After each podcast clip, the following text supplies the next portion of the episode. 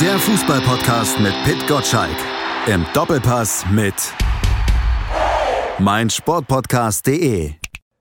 Fever Pitch Podcast zum ja, letzten Mal in diesem Jahr und irgendwie haben wir das Problem, Weihnachten wirft seine Schatten schon voraus. In zehn Tagen jetzt zum Stand der Aufnahme geht's dann auch schon los, dann ist Heiligabend und jetzt hat schon keiner mehr Zeit. Alle im Vorweihnachtsstress.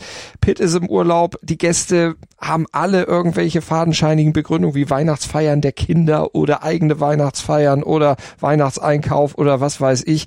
Immerhin Alex Steudel ist noch da. Alex, du hast nichts vor heute. Ich habe nichts vor, wie man hört in diesem Moment. Und äh, eigentlich hast du ja, eigentlich bin ich ja ein Volltreffer, muss man ja wirklich sagen. Also ich meine, Sowieso. als Stuttgarter vor dem Spiel Bayern gegen Stuttgart und äh, wenn ich ein bisschen angeben darf, als früherer Bayern-Reporter, bin ich ja hochqualifiziert eigentlich für diesen Podcast. Eigentlich überqualifiziert fast. Ja, eigentlich überqualifiziert, aber dazu bin ich ja da, dass ich dann das Niveau wieder ein bisschen runterreiß. Aber ist ja gut, wenn einer wenigstens Bescheid weiß äh, zum Südgipfel, der in diesem Jahr ja endlich mal wieder ein Südgipfel ist ja, endlich. Also äh, das war ja schon lange keiner mehr. Der VfB hat ja sich in die Niederungen des Fußballs herabbegeben und äh, nicht allzu. Ich kann mich, ich kann mich erinnern, muss mich jetzt selber unterbrechen, ist auch gut, sich selber unterbrechen, ähm, dass wir hier saßen vor, wie lange ist das her? Ähm, ein halbes Jahr, ja. einen Podcast ja. über den VfB Stuttgart gemacht haben. Ich bin ja nach wie vor der Meinung, dass das der, dass, dass dieser Podcast den Ausschlag gab für den äh, dafür, dass Stuttgart wie Phoenix aus der Asche stieg, weil danach, also wirklich genau ab dem Tag ging es ja bergauf beim VfB, aber zu Stimmt. dem Zeitpunkt war Stuttgart ja wirklich am Boden. Keiner wusste, was wollen die eigentlich, wofür stehen die eigentlich, was machen die eigentlich, wer ist eigentlich Trainer. äh, und ähm, dass wir jetzt heute äh, hier sitzen und darüber reden, wer äh, erster Verfolger von Bayern Leverkusen wird, Oh. Äh, zumindest nach, also gut, Bayern hat ja ein Spiel weniger. Das ist ja schon wirklich unglaublich. Es könnte ja zumindest sein, dass der VfB Stuttgart äh, vor Weihnachten unterm Tannenbaum als Zweiter der Tabelle dann da tatsächlich sitzt, wenn er dann vielleicht auch schon mal vorlegt am Wochenende, am Sonntag gegen den FC Bayern München, beim FC Bayern München. Ja, und wenn wir über Weihnachten sprechen, dann könnte es ja sein, dass Sebastian Hoeneß äh, dann äh, vielleicht beim Onkel gar nicht eingeladen wird. Achso, ich dachte, du meinst, dass er dann beim FC Bayern unter dem Weihnachtsbaum liegt. Weil Nö, so schnell wird es noch nicht gehen. Irgendwann vielleicht mal, aber zumindest wird es äh, wahrscheinlich im Hause Höhnes dann erstmal ja, der. Onkel ist wahrscheinlich, wobei der, der Onkel äh, hat ja jetzt sozusagen die freie Wahl. Also selten hat der FC Bayern ja schon die kommenden zwei Trainer quasi fast in der Tasche, also für Notfälle. ne? Also nichts gegen Tuchel, den mag ich ja sehr. Und ähm, äh, er muss äh, sich ja auch wahrscheinlich noch an die Situation gewöhnen, dass man beim FC Bayern mit einer einzigen Niederlage eine kurze Krise schlittern kann, mhm. so wie es die Bayern gemacht haben äh, gegen Frankfurt. Aber ansonsten läuft es ja ziemlich gut. Aber dass äh, äh, Xabi Alonso und Sebastian Hoeneß quasi ja beides eigentlich Top-Kandidaten für den nächsten Trainerposten beim FC Bayern sind, ist ja erstmal eine, eine schöne Situation für die Bayern. Das ist zumindest komfortabel. Und wenn ich an Uli Hoeneß Ausspruch denke, vor Jahren mal im Doppelpass getätigt, ihr glaubt gar nicht, wen wir alles schon sicher haben. Ja, genau. Wahrscheinlich hat genau die beiden gemeint. Äh, wahrscheinlich. schon sehr weit im Voraus geplant, wie er das ja immer in seiner Karriere gemacht hat. Der hat ja, ja schon immer ja ein bisschen vorausgeblickt und so weit, dass manche aus der Branche da eben noch gar nicht mitkamen. Der hat auch die Investoren schon gesehen. Er hat alles gesehen. Also Uli Hoeneß, äh, es ist ja auch schön, dass er wieder da ist, so halb, ne? dass er wieder ein bisschen mitmischt. Ähm, letzten Sommer haben sie sich, finde ich, nicht mit Ruhm bekleckert, was die Transfers angeht, aber äh, die Herren müssen natürlich auch erstmal langsam wieder warm werden. Und jetzt geht es aktuell natürlich darum, ähm, die Serie, die Bayern-Serie zu halten mit äh, ich glaube, 58 Meisterschaften in Folge, so ja. war es, glaube ich. Ne? So fühlt sich ungefähr an. Ähm, und ähm, ist ja schon gut für den Fußball, dass es jetzt langsam sich an, also andeutet, dass es mal zu Ende gehen könnte. Ich meine, letzten Mai äh, war es ja schon wirklich knapp, so in letzter Sekunde noch Meister geworden. Jetzt ist Leverkusen von, äh, Stuttgart drängelt ein bisschen, Dortmund ist ja sozusagen, hat sich ja abgemeldet, die haben sich ja auf Champions League spezialisiert.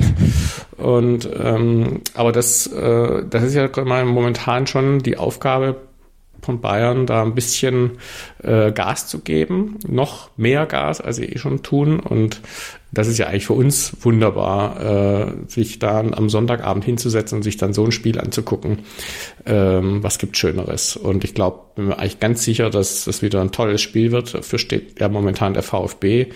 Äh, letzte Woche gegen Leverkusen. Das war ja wirklich ein ganz, ganz tolles Spiel. Und ich glaube, das wird jetzt am Sonntag wieder so eins. Wie früher eigentlich. Wie vor 30, 20, 30 Jahren. Da gab es ja auch legendäre Duelle. Damals Fallrückzieher Jürgen Klinsmann. Fallrückzieher Jürgen Klinsmann. Für mich ähm, habe ich besonders gute Erinnerungen, weil ich gerade die Kolumne für morgen geschrieben habe, weil ich mich nochmal dran erinnert habe, 1988 Bayern gegen Stuttgart 3 zu 3, also eines der unglaublichsten Spiele, die ich je gesehen habe. Äh, Stuttgart führte 3-1 bis zur 80. Minute, dann fiel noch das 3 zu 3, ein, heute würde man sagen, ein Spiel des wunderbaren Umschaltfußballs. Früher dachte man, das bedeutet, dass man dann einen anderen Sender einschalten muss, wenn man das Wort gehört hat. Aber äh, das war wirklich fantastischer Fußball. Klinsmann und Fritz Walter waren noch dabei, die beiden, die ja das äh, dieses tolle Trio bildeten. Ja, stimmt. Ähm, ja. Und also das war wirklich ein sensationelles Spiel. Und ich war damals Student und ich kann mich genau erinnern, dass ich krank war, also eine Grippe hatte und im Bett lag und das ganze Spiel angeguckt habe und 90 Minuten lang gesund war weil das so schön war. Danach wurde ich wieder krank. Das ist ja nun schon ewig her. Kam das damals tatsächlich live? Ich erinnere mich ja, nicht mehr so richtig. Ich habe das live gesehen und äh, da das 1988 war, musste es, äh, ich glaube, es kam auf RTL, ehrlich gesagt. Ich weiß Könnte nicht, warum, ich, warum ja. ich RTL im Kopf habe, aber ich glaube tatsächlich, es kam auf RTL. Es war, ein, es war ein Spiel unter der Woche, Dienstag, glaube ich, oder ja, Mittwoch. Ja. Und es war einfach, du hast ja geguckt, es ging hin und her. Gaudino hat zwei Tore geschossen, die führten 3-1. Und die Bayern haben es dann irgendwie noch heimgeschaukelt. Ach, das war wirklich schön. War das und dieses kuriose Jahr, wo die Stuttgarter so merkwürdige Rückennummern haben? Jürgen Klinsmann mit der Nummer 3 oder irgendwie erinnere ich noch, dass das, das weiß war ich nicht mehr. alles nee, sehr, sehr merkwürdig da, die Durchnummerierung beim VfB. Nee, das weiß ich nicht mehr. Das mit den Rückennummern hat mir keine Ruhe gelassen, deshalb habe ich das Ganze nochmal nachrecherchiert nach der Aufnahme unseres Podcasts und es stimmte tatsächlich. Damals, als Jürgen Klinsmann dieses Tor schoss, diesen Fallrückzieher, das Tor des Jahres 1987, da erzielte er es mit der Rückennummer drei. Damals gab es ja noch keine feste Nummernzuordnung. Es wurde von eins bis elf durchnummeriert und eigentlich trugen die Stürmer damals die hohen Zahlen. Aber beim damaligen VfB-Trainer Ari Hahn lief das alles ein bisschen anders mit der Nummerierung. Die Offensivspieler bekamen bei ihm die niedrigen Nummern, die Abwehrspieler die hohen Zahlen. Und so war es dann eben auch, dass Jürgen Klinsmann dann die Rückennummer drei hatte. Aber ähm, das war halt der VfB zu einer besonders guten Zeit und äh, ist ja schön, dass sie jetzt wieder versuchen, daran anzuknüpfen. Es ist ja wirklich eine Wahnsinnswellenbewegung beim VfB in den letzten Jahrzehnten gewesen. Immer wieder mal Meister geworden, äh, dann wieder in der Versenkung verschwunden. Und ähm, aber es ist wirklich schön. Ich habe mal in den äh, in den Tabellen nachgeguckt oder in der Historie nachgeguckt. Sie haben ja wirklich, ähm, es ist insofern lustig, also sie haben zwar 2018 mal gewonnen gegen Bayern, äh, das eigentlich letzte Mal, aber das kann man nicht ernst nehmen, weil das war der 34. Spieltag und Bayern hatte 24 Punkte Vorsprung an der Tabellenspitze und dann hat halt Stuttgart gewonnen in München. Das war also, kannst vergessen. Und der Sieg, der letzte Sieg, der wirklich ernst zu nehmen ist, war 2010 im März. Das muss man sich mal vorstellen. Also vor 13 Jahren hat der VfB Stuttgart das letzte richtige Spiel gegen Bayern gewonnen. Und ähm, ich habe mal nachgeguckt, im März 2010 war dieser isländische Vulkan, hat die ganze Welt in mhm. Atem gehalten. So lang ist es her. Und sehr lustig. Äh, Im März 2010 legte sich der Bundestrainer auf René Adler als ersten Torwart für die WM fest und äh, auf Manuel Neuer als zweiten Mann. So lange ist es her. Und äh, es kam ja dann anders wegen der Verletzung von René Adler, aber schon verrückt. Und was noch verrückter ist, dass Manuel Neuer immer noch im Tor steht. Das ist in der Tat verrückt und er wird es ja wahrscheinlich auch noch ein paar Jahre machen. Und er stand auch am 32. Spieltag der Saison 21-22 im Kasten. Nach den letzten fünf Bundesligaspielen der Bayern, die sie verloren haben, gab es bei denen ja immer einen Sieg. Nur nicht an diesem 32. Spieltag 21-22. Damals hatte man erst gegen Mainz verloren am 31. Spieltag und am 32. Spieltag spielte man dann zu Hause gegen den VfB Stuttgart und spielte nur 2 zu 2. Ich glaube, Stuttgart hat die letzten beiden Male sogar 2 zu 2 gegen äh, in München gespielt, was wirklich erstaunlich ist. Also da haben sie irgendwie einen guten, immer einen guten Auftritt gehabt. Ähm, das wäre, aber ich glaube, man kann jetzt die, die jüngere Historie kann man bei diesem VfB, glaube ich, nicht mehr nicht herbeizitieren, weil das ist ja ein völlig neuer Verein eigentlich. Also da hat sich ja wirklich ähm, sozusagen sportlich alles geändert äh, und das ist ja auch schön ähm, mit dem Trainer, mit dem mit den beiden Stürmern, mit den ähm, wenn man sich überlegt, dass die ja gute Spieler abgegeben haben, eigentlich ihre sagen wir mal, wie wir dachten, besten Spieler ja. abgegeben haben im Sommer. Ähm, also nichts ist eigentlich mehr vergleichbar mit dem VfB von letzten, vorletzten oder drittletzten Jahr. Und äh, entweder sie kriegen, also ich glaube, entweder es wird ein richtig, richtig tolles Spiel oder natürlich die Bayern äh, setzen ein richtiges Statement und machen eine deutliche Nummer draus. Aber ich habe irgendwie bei Bayern momentan nicht das Gefühl, dass das passieren könnte. Ja, das ist die große Frage. Was machen die Bayern? Wie reagieren sie auf dieses 1 zu 5 gegen Frankfurt? Sie haben äh, unter der Woche in Manchester reagiert mit einem 1 zu 0 Sieg gegen allerdings auch eine Mannschaft. Ja, gut, also das Manchester der früheren Zeiten ist das nicht mehr. Wie würdest du die denn im Vergleich zu Eintracht Frankfurt einschätzen? Das ist jetzt ein total querer Vergleich, aber bietet sich ja irgendwo an.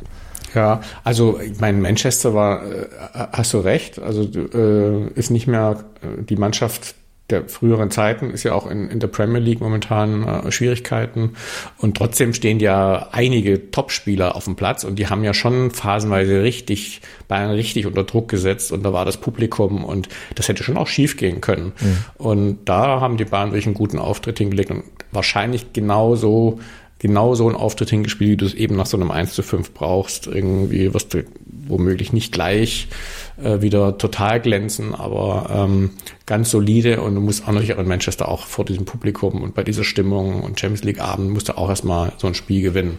Und äh, da waren einige Spieler waren wirklich sehr, sehr gut. Also Coman vor allem fand ich. Ähm, und äh, das war auf jeden Fall genau, war schon gut. Also da, da darf man jetzt Manchester auch nicht zu klein reden. Mhm. Ähm, und ähm, weiß nicht, ob Frankfurt äh, in Manchester gewonnen hätte, dieses Spiel. Und oder ob Stuttgart dieses Spiel gewonnen hätte. Das ist halt eben Bayern, die da, vor denen hat man dann auch Respekt und die rufen natürlich in solchem Spiel dann auch alles ab, was sie haben. So. Und aber anders, auch anders wird es auch nicht am kommenden äh, Sonntag sein. Ich glaube, Frankfurt war einfach wirklich äh, so ein, es war wirklich ein Ausrutscher. Ne? Passierte ja auch alles komisch, komische, komisches Zusammentreffen von Einzelereignissen und dann war diese lange Pause davor und ähm, wahrscheinlich haben sie die einfach unterschätzt. Die haben wahrscheinlich gedacht, komm, die nehmen wir noch irgendwie mit. Ist ja nur Frankfurt. Ist ja nur Bundesliga, das kriegen wir schon irgendwie hin der ewige Siebte. Ja, könnte ja auch nach so einer Dominanz, du hast gesagt, 58 Meisterschaften der Bayern in Folge dann auch irgendwann mal sein, dass man sich da richtig, richtig selbst einlullt. Man nimmt sich, was man will. Dann wilde Gerüchte entstanden. Fast nichts davon stimmt. Tatort. Sport. Wenn Sporthelden zu Tätern oder Opfern werden, ermittelt Malte Asmus auf meinsportpodcast.de. Folge dem True Crime Podcast, denn manchmal ist Sport tatsächlich Mord. Nicht nur für Sportfans. Einer, der viele dieser 58 Meisterschaften in den letzten Jahren auch mitgewonnen hat, Philipp Lahm. Das Mastermind hinter dem VfB Stuttgart, wenn man zumindest so die aktuelle Ausgabe der Sportbild liest, mit dem wollen sie verlängern. Der ist Berater hinter den Kulissen für alle, die es vielleicht noch nicht mitbekommen haben. Der scheint da äh, relativ großen Anteil zu haben. Was weißt du darüber als ja, Exil-Stuttgarter?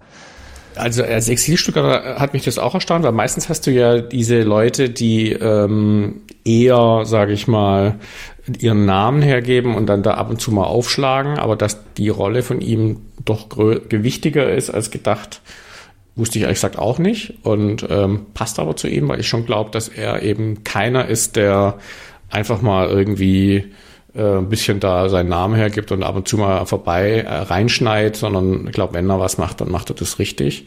Und äh, ich weiß jetzt aber auch nicht im Detail, woran er wirklich äh, beteiligt war. Was? Also er hat ja wahrscheinlich nicht Sebastian Hoeneß geholt äh, und er hat wahrscheinlich nicht äh, Girassi gesagt, jetzt spiel mal gut äh, und schieß wieder Tore. Ähm, das sind natürlich die Haupt, die wichtigsten Entscheidungen, die wichtigsten Dinge gewesen, die beim VfB äh, passiert sind in letzter Zeit. Das sollen so strukturelle Entscheidungen im Hintergrund sein, die da er und sein Beraterkollegium beziehungsweise die Firma, die da mit ihm dran arbeitet, wohl getroffen hat. Äh, wegweisende Entscheidungen, auch was äh, ja auch das Amt des neuen Sportdirektors angeht. Und da haben sie ja dann offensichtlich auch mit Herrn Wohlgemuth einen sehr, sehr guten Griff gemacht. Dachte man erst, oh Gott, Misslintat, der ja immer als großes Talent galt, dass der dann eben nicht mehr da war und ein Mann namens Wohlgemuth, den keiner so richtig kannte, das Ganze übernommen hat, wenn man es heute, heutzutage mit auch der Meldungslage der letzten fünf, sechs Wochen betrachtet, ein sehr, sehr guter Griff aus vielen Gründen. Absolut. Also das ist ja immer das Schöne äh, an der Bundesliga. Alles, was du machst, äh, äh, lässt sich immer direkt an der Tabelle ablesen. Und äh, wenn du da oben stehst, dann äh, zeigen ja auch über diese ganzen Umfragen, dann ist äh, das Management das Beste, der Trainer der Beste, die Bratwurst die Beste, dann finden die Fans plötzlich alles super. Und wenn der Verein auf Platz 7 steht, äh, der eigentlich um den Titel mitspielen will, dann stimmt was mit der Bratwurst nicht und das Bier ist schal und äh, das Management kann nix. So, das ist eben Fußball und das ist ähm, im Detail weiß man natürlich nie so genau, was wird dahin, was passiert hinter den Kulissen, wer setzt da seine Meinung durch und wer hat vielleicht bei der Personalie A die gar nicht gewollt, heimst dann aber sozusagen das Lob dafür ein, weil er mitgemacht hat. All diese Dinge ähm, sind im Fußball halt so, wie sagt man immer so schön, ein schnelllebiges Geschäft. Von Tag zu Tag, von Woche zu Woche ändert sich alles. Wenn der VfB jetzt vier Spiele verlieren sollte, äh, dann wird wieder jeder sagen, naja gut, das war halt mal ein kurzer Frühling, jetzt ist wieder alles wie früher. So, Dass das nicht. nicht passiert, davon ist zumindest einer überzeugt, den wir im Vorfeld unserer Podcast-Aufnahme gefragt haben, was er denn einschätzt, wo der VfB Stuttgart am Ende der Saison landen könnte. Das ist Noah Platschko von T-Online. Der ist dort Reporter für die Nationalmannschaft, aber eben auch Sympathisant des VfB Stuttgart. Ich würde sogar sagen, der Mann ist Fan und er hat das hier gesagt. Der VfB Stuttgart ist neben Bayer Leverkusen das Überfliegerteam der aktuellen Saison. Die Schwaben stehen auf Platz drei der Tabelle und das nicht irgendwie aus Zufall oder mit Glück, sondern absolut verdient. Das unterstreichen auch die aktuellen Statistiken. Eigentlich schaut man auf Expected Goals oder Expected Points, müsste der VfB sogar noch besser dastehen. Deshalb sage ich, es reicht in dieser Saison für die Champions League. Allein die Spiele gegen Borussia Dortmund in der Liga und im Pokal haben gezeigt, dass man mit den Spitzenteams der Liga absolut mithalten kann. Und auch die erste Halbzeit gegen Bayer Leverkusen war ein absoluter Beweis der Stärke der Mannschaft von Sebastian Hoeneß. Dazu könnte es sein, dass sogar Platz 5 am Ende der Spielzeit reicht, um in der Königsklasse dabei zu sein. Deshalb bin ich optimistisch und sage, die Champions League Hymne ertönt im kommenden Jahr auch in der MHP Arena. Das ist doch mal eine Voraussage, die man in Stuttgart gerne hört, die du unterschreibst. Ähm, eine sehr, sehr optimistische Aussage im Dezember des, der Saison nach 14, 14 Spieltagen. Also wünschen tue ich es mir auf jeden Fall, weil wir das brauchen, so ein, noch eine weitere Mannschaft, die da oben mitmischt. Ähm, aber es gibt natürlich so viele Unwägbarkeiten. Also erstens mal klar, dass noch 20 Spieltage sind und wir reden jetzt hier von einem Polster von sechs, sechs Punkten auf den fünften Platz. Ähm, den fünften Champions League Platz kriegen wir, glaube ich, nur, wenn eine Bundesligamannschaft Champions League Sieger wird, oder? Wenn mich nicht alles täuscht. Da ja. sind wir, glaube ich, auch, sind wir, glaube ich, auch noch weit entfernt davon. Wir haben die, natürlich, also was, äh, was wir alle noch ein bisschen unterschätzen, ist natürlich hier die äh, Afrika Cup und Asien Cup und was weiß ich. Da wird ja quasi, da werden wahrscheinlich Bundesligaspiele mit sieben Leuten stattfinden, weil keiner mehr da ist. Also keine, keine Ahnung, wie die verschiedenen Clubs das äh, bewältigen. Äh, Virassi ist ja dann auch weg, ne? Ähm, und also, ja, also Stand heute klar. Aber wir wissen ja alle, wie schön das ist in, in der Bundesliga, wie plötzlich an zwei, Spiel, zwei Spieltagen sich alles dreht, äh, plötzlich irgendjemand wie Phoenix aus der Asche steigt. Dortmund soll man natürlich nicht unterschätzen. Äh, wir haben noch Leipzig, also da sind schon noch, ähm, da kann es schon noch heiß hergehen. Auf der anderen Seite, sagen wir, es gibt jetzt auch nicht so viele Clubs, die sich jetzt wirklich aktiv um Champions League bewerben. Ne? Also momentan sieht schon eher so aus, wie wenn von den ersten fünf, äh, vier sozusagen das Rennen machen. Meistens geht dann doch demjenigen die Luft ein bisschen aus, der halt nicht so erfahren ist in diesen Höhen. Ne? Ähm, und das wäre ja in dem Fall Stuttgart. Das wäre der VfB Stuttgart. Die Frage ist ja also, ich halte das auch für durchaus realistisch, dass es irgendwie klappen könnte, zumindest mit internationalem Geschäft. Aber die Frage ist ja auch, was passiert danach? Wie nachhaltig ist das, was die Stuttgarter jetzt äh, ja, so langsam oder was sie bis jetzt aufgebaut haben? Wie lange kann sich das halten, selbst wenn es bis zum Ende der Saison gut gehen würde, mit Blick auf die nächste Saison? Denn man hat ja einige Spieler auf jeden Fall, die man als Leistungsträger bezeichnen kann, ja auch dazu bekommen. Aber wie lange können die bleiben? Nübel zum Beispiel oder Undaf, die sind ja nur ausgeliehen. Mhm. Erstens das. Ähm, und zweitens, was sozusagen was positiv ist, ist natürlich, dass es eine junge Mannschaft ist. Also ich, ich glaube, beim Leverkusen-Spiel hatte ich mal geguckt. Also das war wirklich, wirklich erstaunlich, wie viele junge Spieler da auf dem Platz standen. Also sehr, sehr ausbaufähig. Aber wie du sagst, das kann, der Traum kann natürlich sehr schnell vorbei sein. Äh, besten Spieler dann weg. Also Girassi ist ja sowieso wäre ja fast schon ein Wunder, wenn der in der, in der Rückrunde überhaupt noch da wäre. Ähm, geliehene Spieler, äh, Hoeneß, gehe jetzt mal davon aus, dass er jetzt nicht demnächst weggeht, aber also das ist eben, wenn du so eine Mannschaft bist, die so nach oben kommt, ist es natürlich sehr schwierig, das Niveau zu halten, weil die Begehrlichkeiten steigen und dann wird gebackert und dann äh, steigt vielleicht äh, ja dem einen oder anderen Spieler dann auch mal zu Kopf äh, an Weihnachten und Neujahr, wenn er sich drüber, wenn er drüber nachdenkt, wie toll er jetzt plötzlich spielt. Also es sind ja viele so Sachen, die äh, wenn man nicht die Erfahrung hat, da oben mitzuspielen, die sich dann negativ auswirken können. Und das hat natürlich ein, das haben natürlich die anderen Vereine vielleicht nicht so sehr und die Bayern schon gar nicht. Hm. Zumal Gerassi ja für unter 20 Millionen zu haben wäre. Also das ist ein mega Schnäppchen. Also das, das müsste wirklich dann schon mit dem Teufel zugehen. Wenn der nicht zumindest Angebote kriegt, dann kann er ja immer noch sagen, äh, okay, nee, ich möchte jetzt noch nicht. Ist die Frage, wie realistisch naja. das ist. Er hat sich ja auch ja. im Sommer dagegen entschieden zu wechseln, aber da hat er ja auch noch bei weitem nicht diesen Lauf. Also die einzige Hoffnung, die Stuttgart haben kann, ist die Gier von Girassi, weil der wird natürlich nicht für 20 Millionen äh, sagen, okay, dann komme ich jetzt zu euch, wenn ihr dem VfB 20 Millionen überreicht, äh, weil der wird sagen, ich bin 80 Millionen wert und die 60, von den 60, die ihr jetzt spart, möchte ich natürlich 40 haben, so, ne? Ist ja logisch. Also der wird natürlich für den Verein, der ihn kauft, nicht viel billiger. Ähm, für Stuttgart ist es halt total doof, ähm, dass sie diese Klausel im Vertrag haben. Aber wer will das dem VfB vorwerfen? Also hätte einer von uns beiden im Mai eine Ausstiegsklausel über 60 Millionen da reingeschrieben, auf die Gefahr hin, dass er dann nicht bleibt? Nö. Wahrscheinlich haben die alle gedacht, naja, komm, 20 Millionen zahlt eh keiner. Äh, der soll erstmal wieder auf die Beine kommen. Und ähm, ja, ähm, du hast ja auch von den äh, von den Aus, von den Expected Goals oder haben wir gerade haben ja. wir gerade gehört.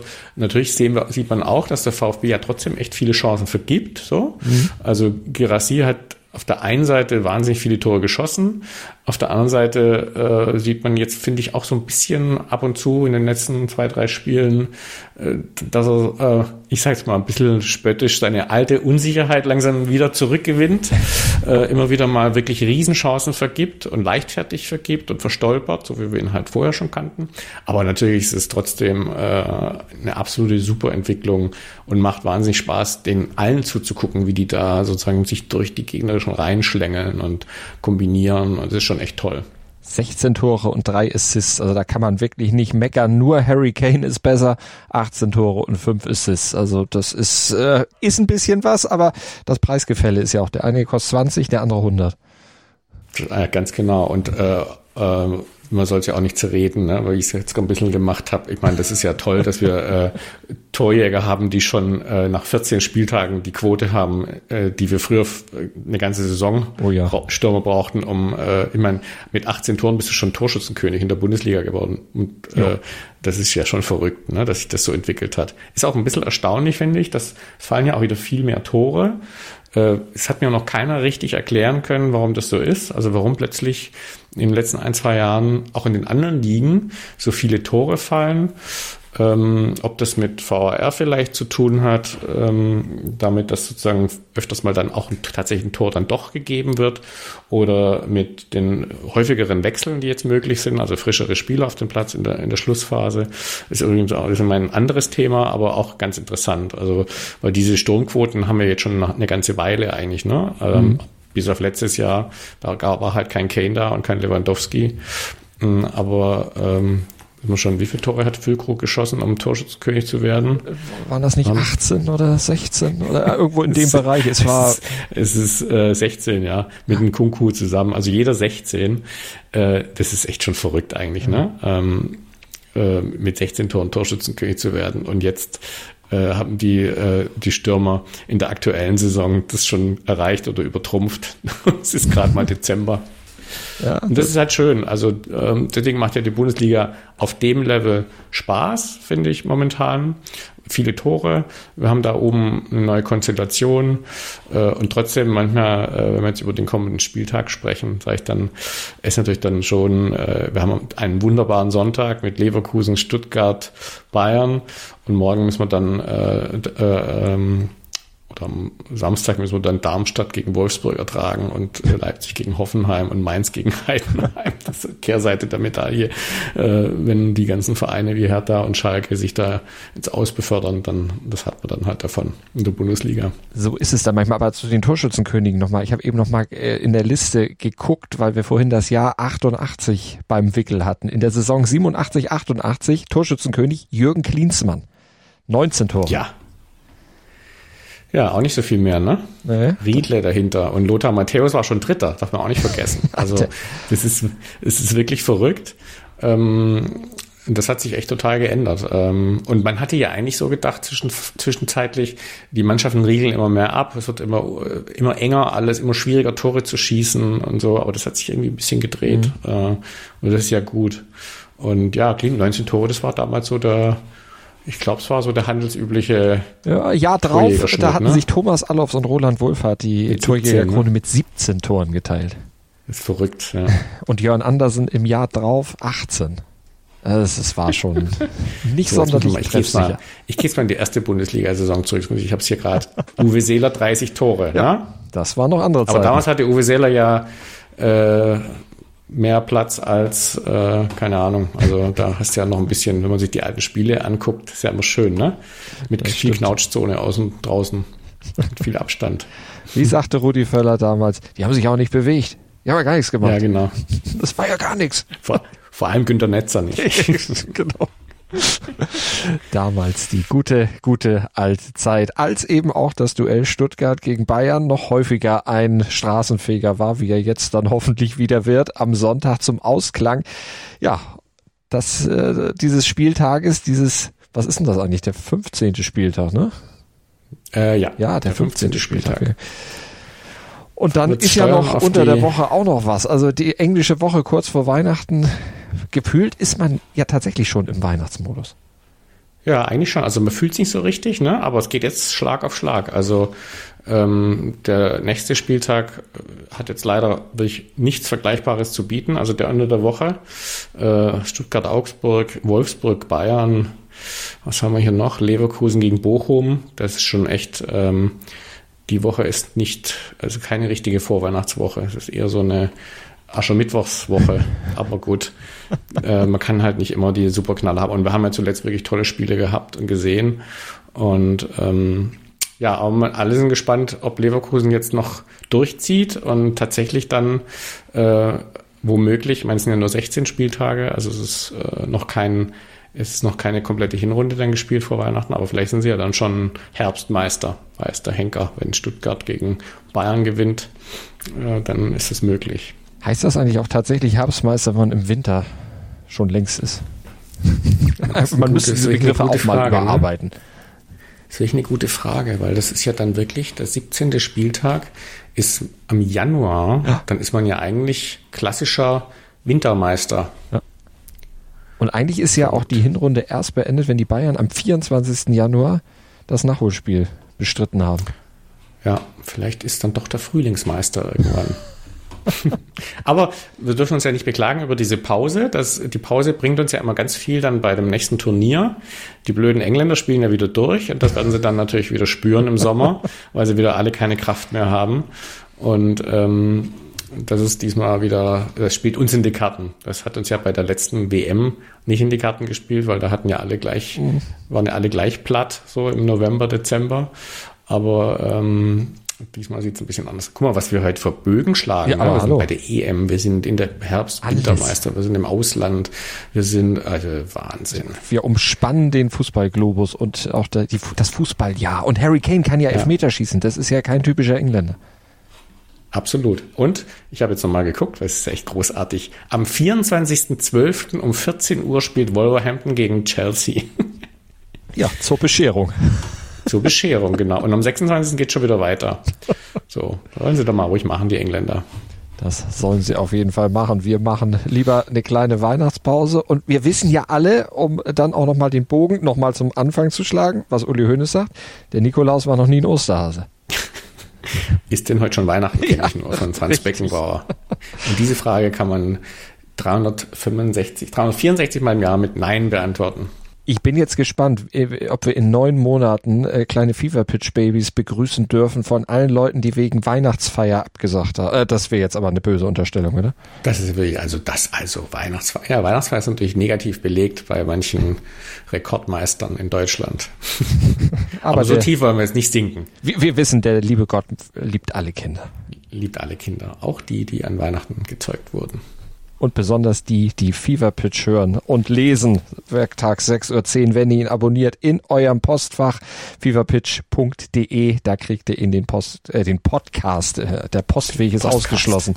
Den Podcast, den gibt es überall, wo es Podcasts gibt und ja, Post könnt ihr auch von Alex und von Pitt haben, wenn ihr das Buch bestellt oder die jeweiligen Bücher bestellt. Jetzt darfst du noch Werbung machen. Ja, Oh, jetzt darf ich noch Werbung machen. Ja, mein neues Kolumn. Ich äh, bringe ja einmal im Jahr immer alle meine Kolumnen zusammengefasst als Buch raus, ähm, nach Monaten geordnet und auch immer schön mit Anmerkungen zu, zu den Kolumnen, äh, ob dann, ob alles so eingetroffen ist, wie ich es vorausgesagt habe oder wie ich es vermutet habe, was erstaunlich oft der Fall ist. Und wenn nicht, dann schreibe ich es auch. ähm, und dieses Buch ist jetzt rausgekommen und das heißt, und dann kam Harry Kane. Ähm, und ist bei Amazon bestellbar und äh, gibt auch signiert von mir. Dann muss man mir allerdings eine E-Mail schreiben an post.alexsteudel.de.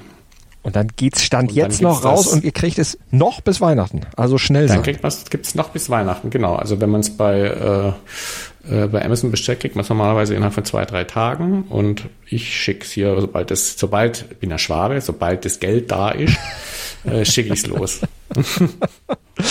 Dann hoffe ich für dich, dass möglichst viel reinkommt, dass du noch möglichst viel signieren musst, dass du noch ein bisschen Zeit totschlagen kannst, bis Weihnachten ist. Aber du hast ja auch noch ein Newsletter zu machen, weil der Kollege ja im Urlaub ist, den wir natürlich von dieser Stelle auch grüßen. Und im neuen Jahr sind wir dann wieder alle haben wir sie wieder alle beisammen. Ja, das hoffe ich. Friedlich vereint, wollte ich gerade sagen. Freundlich dann, vereint. Ja, und dann geht's weiter mit einer neuen Saison, einem neuen Jahr Fever Pitch und das multimedial. Danke für dieses Jahr, vor allen Dingen was den Podcast angeht. Die Kolumne bzw. die Kolumnen im Newsletter gibt es ja noch ein paar Tage. Und dann schöne Weihnachten und einen guten Rutsch. Dir natürlich auch, Alex. Dir auch und den Hörern auch und HörerInnen natürlich auch. Und bis nächstes Jahr. Wie baut man eine harmonische Beziehung zu seinem Hund auf? Puh, gar nicht so leicht. Und deshalb frage ich nach, wie es anderen Hundeeltern gelingt, beziehungsweise wie die daran arbeiten. Bei Iswas Dog reden wir dann drüber. Alle 14 Tage neu mit mir, Malte Asmus und unserer Expertin für eine harmonische Mensch-Hund-Beziehung, Melanie Lippisch. Iswas Dog mit Malte Asmus. Überall, wo es Podcasts gibt.